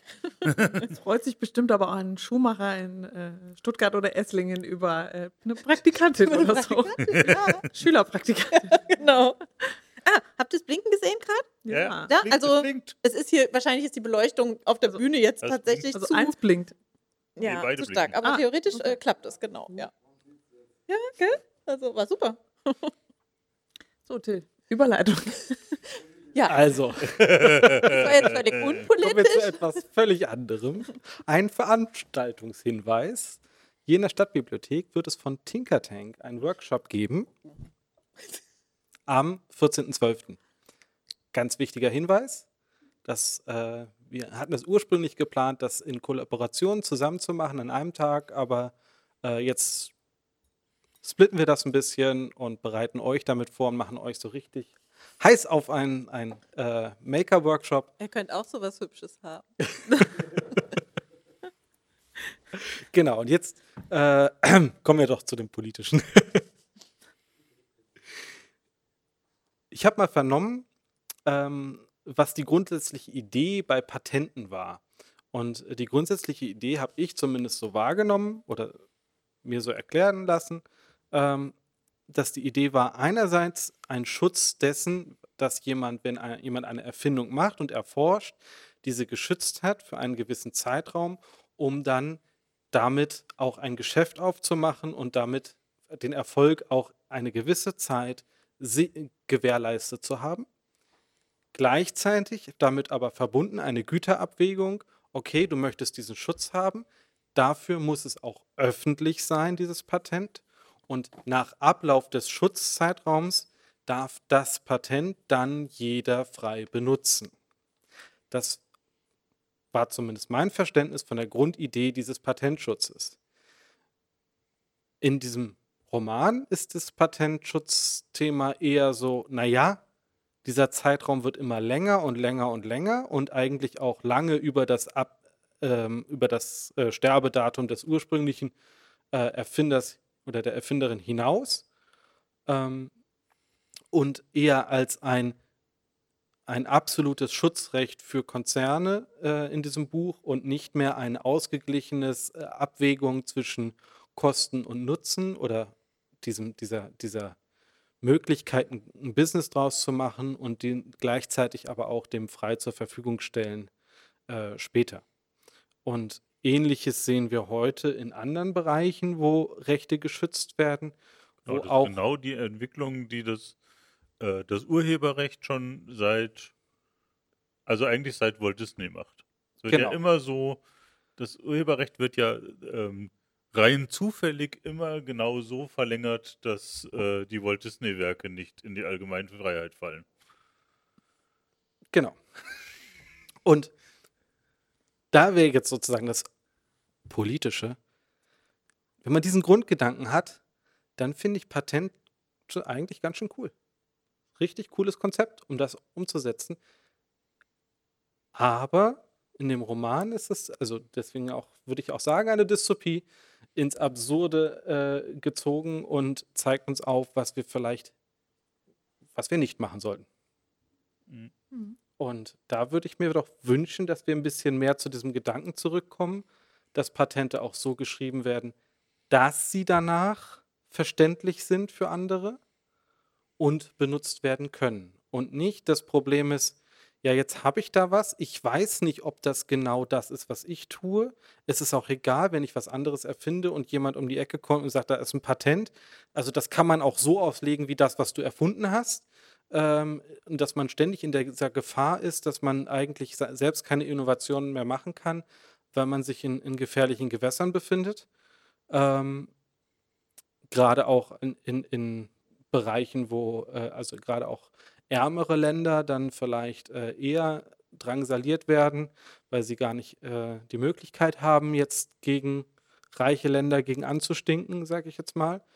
Sprich, wenn Handelsbeziehungen abgebrochen werden, weil sich an den Patentschutz nicht gehalten wird, ist das ein ganz starkes Mittel, um Patentschutz doch einzufordern. Und ähm, da würde ich mir einfach wünschen, dass wir zu diesem Grundgedanken, diesem, diesem Ausgleich wieder mehr zurückkommen würden. Das war jetzt sehr radikal politisch. Du Nö, würdest also sagen, dass wir da jetzt zurzeit nicht sind, oder? Ich würde sagen, wir bewegen uns dahin, so. wo der Roman okay. hingeht. Wo der Roman Und ich, würd, ich, ich würde einen, einen Ausgleich vorschlagen, mhm. dass man da okay. von absieht, in diese Richtung des Romans zu gehen und mehr in die Richtung von freier Verteilung und äh, Wissen, um dem Gemeinwohl zu dienen. Genau, bei Urheberrechten für Texte und Musik hingegen sind wir schon in dem dystopischen Bereich, den der Roman erzählt. Mhm. Meine Anwältin hat gesagt, sie möchte da heute nichts zu sagen. ah, aber da möchte jemand was zu sagen. Schön. Äh, also diese Patentgeschichte fällt mir zum Beispiel äh, bei diversen Saatgütern an. Ja? Also äh, es gibt da eine alte Saatgüter, ja? die haben Firmen alle angemeldet und äh, die Firmen äh, behalten ja trotzdem die Patente äh, äh und man könnte sie ja freigeben, äh, das Produkt das wird äh, gar nicht mehr produziert. Mhm. Ja? Oder es gibt auch Patente, die, ich sag mal, so allgemein sind, ja, und dann gibt es ja immer diese äh, äh, Patentstreitigkeiten, die dann halt auch einfach mal wieder gekippt werden und sagen, ja, das war nicht schützenswert. Und das passt ja auch ja. Äh, genau in die mhm. Geschichte. Mhm. Mhm. Genau, also die Saatgutgeschichte, Patente auf Saatgut und wann laufen die aus und wie lange bleiben die geschützt? Ähm, das wird in dieser Geschichte in, ins Extreme gezogen, indem nicht nur Saatgut, sondern auch äh, zum Beispiel Prothesen und, und äh, das Nachdrucken von Gewebe oder sowas und, und bestimmten äh, Mitteln äh, so geschützt wird. Also sie haben in dem Roman abgefahren ähm, die Idee, äh, Mittel gefunden, um eben Knochen wieder zu reparieren und nachwachsen zu lassen. Passend so. Ab, absurde äh, Idee, finde ich total cool. Ich kann mir was brechen und äh, schmeiß mir eine Pille ein oder was auch immer und äh, am nächsten Tag ist das wieder super. Ähm, aber dieses Verfahren ist eben geschützt und deswegen vielen Menschen nicht zugänglich, die das vielleicht brauchen. Ähm, und das zeigt dieser Roman, glaube ich, ganz, ganz gut, finde ich ganz gut, äh, wo das hinführen kann, wenn das ins Extreme gezogen wird. Ja, wobei die Saatgüter, das ist ja, das ist ja eine deutlich komplizierte Menge, eine Mengelage nochmal. Ähm, weil die ja zum einen patentiert sind, zum Teil, und zum anderen nicht patentiert sind, aber auch nicht ausgebracht werden dürfen, weil sie keine Zulassung haben. Weil die müssen ja, zu, also was man auf Felder ausbringen darf, mhm. muss noch zugelassen sein zusätzlich.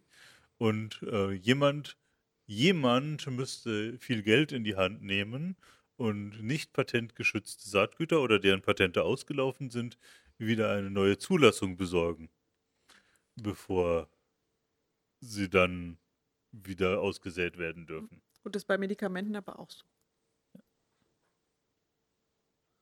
Wenn du was sagen möchtest, ähm, äh, ist, äh, wenn das jetzt nicht eine kurze Frage ist, geh doch sehr gerne ans Mikro, dann äh, müssen ja. wir es nicht. Genau. Ja, gerne. Dann. Ja, weil sonst ist es immer schwierig, dass wir es wieder versuchen zu wiederholen und ähm, genau. So, ist an? Ja. Ja. Okay. Ähm, da gab es doch auch, äh, so wie ich mich entsinnen kann, eine riesige Patentstreitigkeit in den USA äh, mit irgendwelchen Riesenkonzernen, wo Bauern äh, alternative Felder irgendwie damals hatten und äh, die Konzerne, die irgendwie mehr oder weniger ins Tote geklagt haben. Kann also sein. jetzt nicht in dem Buch, aber mhm. äh, das, das, läuft ja genau in die Geschichte. Mhm. Ja, also dass man halt, äh, das fällt mir jetzt gerade äh, zu einer ganzen Geschichte ein. Das weiß ich ehrlich gesagt nicht. Also, also es gab da ja, immer mal wieder... ich dir sofort, aber kann ich auch nichts dazu sagen. es gibt da immer mal wieder auch äh, abstreckende ähm, Prozesse gegen verschiedenste ähm, Firmen. Es gibt auch Firmen, die leben davon, dass sie, äh, oder ganze Rechtsabteilungen in Firmen, die davon leben, äh, dass sie Rechtsstreite gegeneinander führen und Patentverletzungen und äh, Lizenzierungsstreitigkeiten. Ähm, das gibt es. Das sind immer die externen Kanzleien. Ich, ich habe niemanden direkt angeguckt. Ich habe extra vorsichtig. Aber wie ist das so? aber nicht Patentrecht. Also da nee. muss ich mich echt raushalten. Und, und, allgemein auch bei einer Firma, die selber Dinge entwickelt und dann tatsächlich auch herstellt äh, und nicht und äh, auf den Patenten sitzen bleibt und schaut, wen sie dann verklagen kann. Genau. Ich habe anderes zu tun. Okay. aber bitte. Nein? Okay, dann. Okay, dann ähm, würde mich noch interessieren, wie fandet ihr es denn? Franka. Ja. ja. genau, den Roman. Ja, also äh,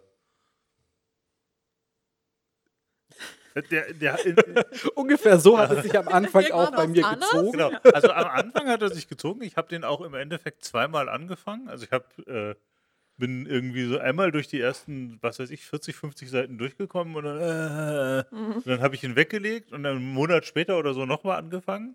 Man muss da irgendwie sich am Anfang einmal irgendwie über eine Schwelle drüber kämpfen. Ähm, vor allem, weil wegen der zwei verschiedenen Geschichten, die überhaupt nichts miteinander zu tun zu haben scheinen und, und sehr verwirrend sind. Ähm, dann ähm, gibt es einen Mittelteil, der ist wahnsinnig interessant für Leute, die eben sich allgemein schon mit diesen Aspekten wie, wie Patente, Open Source, solche Sachen beschäftigen, weil da wird das alles sehr, sehr und, und, und eben Autonomie für Roboter und Verhältnis Roboter zu Menschen und diese Sachen, weil da wird das alles sehr, sehr genau aufgedröselt und erklärt. Und am Ende zieht es nochmal wahnsinnig an mhm. und wird dann sehr spannend. Ja. Also genau, und mir ging es auch so. Also ich fand, also mein Buch war es nicht, ehrlich gesagt. Ähm, und zwar vielleicht genau, weil in der Mitte sehr genau diese ganzen Sachen beschrieben wird mit ja, äh, Roboter-Mensch-Beziehung und äh, Ne, ja, wir haben ja ein bisschen einen, einen, Hang zu den Romanen, die ja, ja, in der Mitte irgendwie so einen langen mhm. Erklärungsteil haben. Ich, dachte, ich erinnere, Roboter und Menschen. Nein, ich erinnere, nicht, ich erinnere nur an 1984 und Schöne neue Welt. Ja, die jeweils irgendwie, eine, also die eigentlich auch schon eine spannende Geschichte erzählen, aber in der Mitte ist irgendwie jeweils ein, sagen wir mal, 30-seitiger Theorieteil. Mhm. Ach ja, 30 Seiten.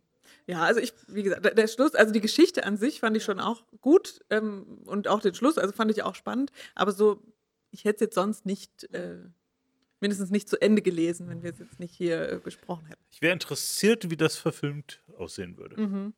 Ja. Also, weil bei, könnte, bei ja. den Verfilmungen zu 1984 mhm. ist ja auch der mhm. Theorieteil ähm, stark gekürzt.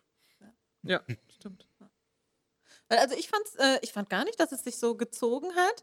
Ähm, also es ist jetzt nicht so ein, nicht ein Thriller, wenn man da so dran geht, ähm, dass man denkt, da muss jetzt ständig hier ein Kampf und da eine Jagdszene und so weiter. Also so ist es nicht. Aber ich fand es schon auch ähm, witzig beschrieben. Also zum Beispiel ähm, hat man äh, gerade diesen, äh, diese äh, Paladin, ähm, wo man dann sieht, mit, also sie äh, wir haben diesen Kampfbord und der ist in diesem Kampf und, neb und weil er aber so viel Kapazität hat, googelt er nebenher alle möglichen Sachen, recherchiert, wie Menschen dieses und jenes machen, mhm.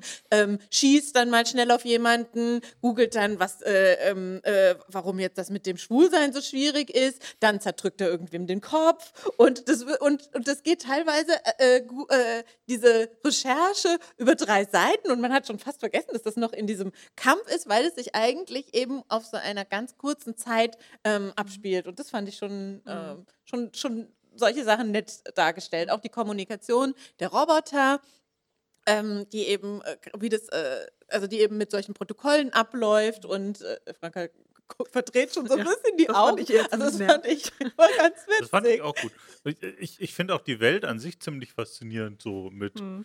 äh, dem Tisch, der gegossen werden muss ja, und genau. mit dem Kleid aus den leuchtenden Korallen und mhm. sowas. Also da ja, sind schon so wahnsinnig Tattoos, schöne. Die sich verändern. Ja, ja, Tattoo, das Tattoo, das eigentlich eine Animation haben sollte, aber festhängt. Ja, genau. genau. Weil es einen Glitch hat. Ähm, ja, nee, also da sind schon wahnsinnig tolle Ideen drin. Ja. Hm. Ich glaube, dass das ein Feuerwerk wäre, wenn man es wirklich verfilmen mhm. würde. Genau noch eine Frage. Ähm, ich habe jetzt vorhin mitgenommen, dass dieser oder diese Paladin ein menschliches, ein, genau genommen ein weibliches Gehirn hat. Ja, aber du zeigst auf die falsche Stelle, weil das Gehirn befindet so, sich im Bauchraum. Unterleib. aber äh, ja.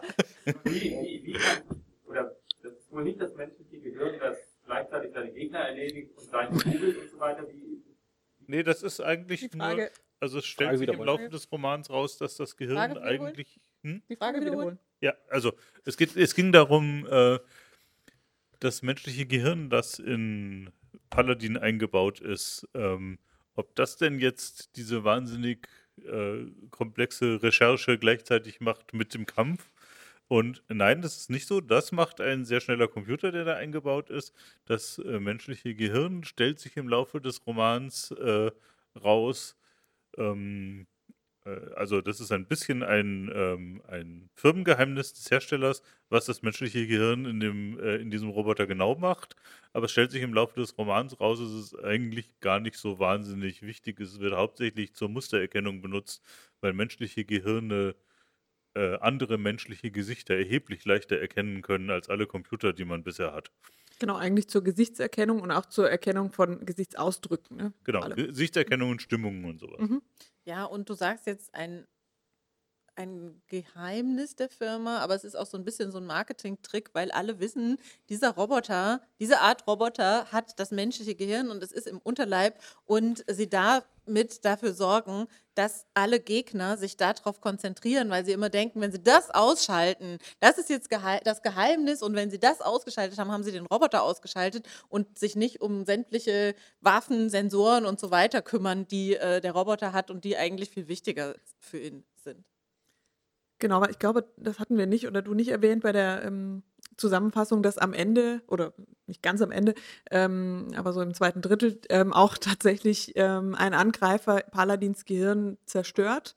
Äh, eben in dieser Hoffnung, dass er ihn damit ausschaltet und er, äh, sie danach, sorry, ähm, genauso weiterlebt wie, wie vorher. Und das ist eigentlich auch ganz lustig, findet so ein bisschen, oder sich so drüber wundert, warum diese Menschen immer mit den, mit den Gehirnen sozusagen genau. da so viel Wert drauf legen, sozusagen.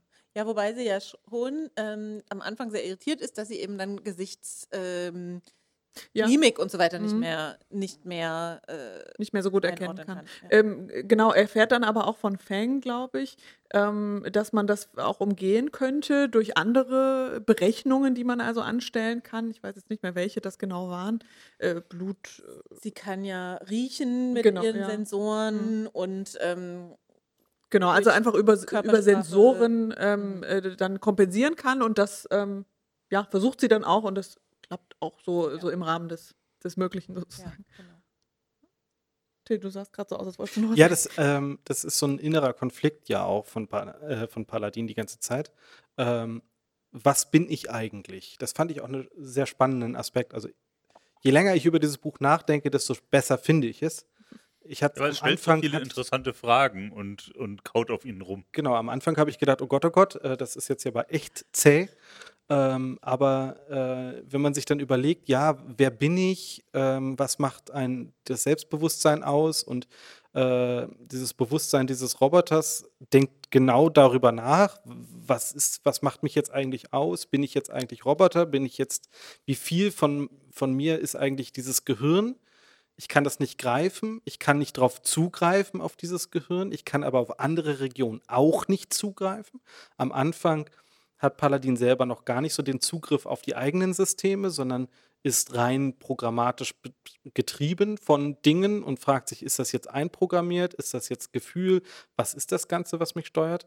Und ähm, hält das auch für einen Marketing-Gag eben, ähm, vielleicht ist das Gehirn da einfach nur drin, um genau das zu tun, Gegner anzuziehen, da drauf zu gehen und äh, alles andere zu ignorieren, aber eigentlich ist es für nichts da oder ist es doch für viel, viel mehr da und die sagen nur, ja, das ist nur Gesichtserkennung, aber am Ende ist, ist Paladin dieses Gehirn, was zufälligerweise noch ein paar äh, Elektronikteile draußen steuert. Ähm, was ist Paladin eigentlich? Und ähm, das sind sehr spannende Fragen, fand ich in der Geschichte. Und als dann klar wurde, ja, dieses Gehirn ist zerstört, da geht ein Teil von Paladin verloren. Und ähm, im Prinzip versucht Paladin genau das Gleiche zu tun, was auch Menschen machen, wenn sie einen Sinn verlieren. Andere Sinne schärfen, um das zu kompensieren. Das geht mal besser, mal schlechter. Aber ähm, wenn ich zum Beispiel mein Augenlicht verliere, dann kann ich mit Tastsinn und Gehör einiges kompensieren. Nicht alles, weiß Gott nicht alles. Ähm, aber da ist es im Prinzip ähnlich. Ja, ich habe hier hunderte an Sensorenmöglichkeiten.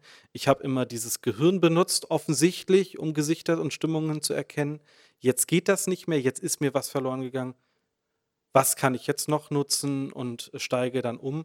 Und es ist anders als, also danach ist es anders als mit diesem Gehirn, aber ähm,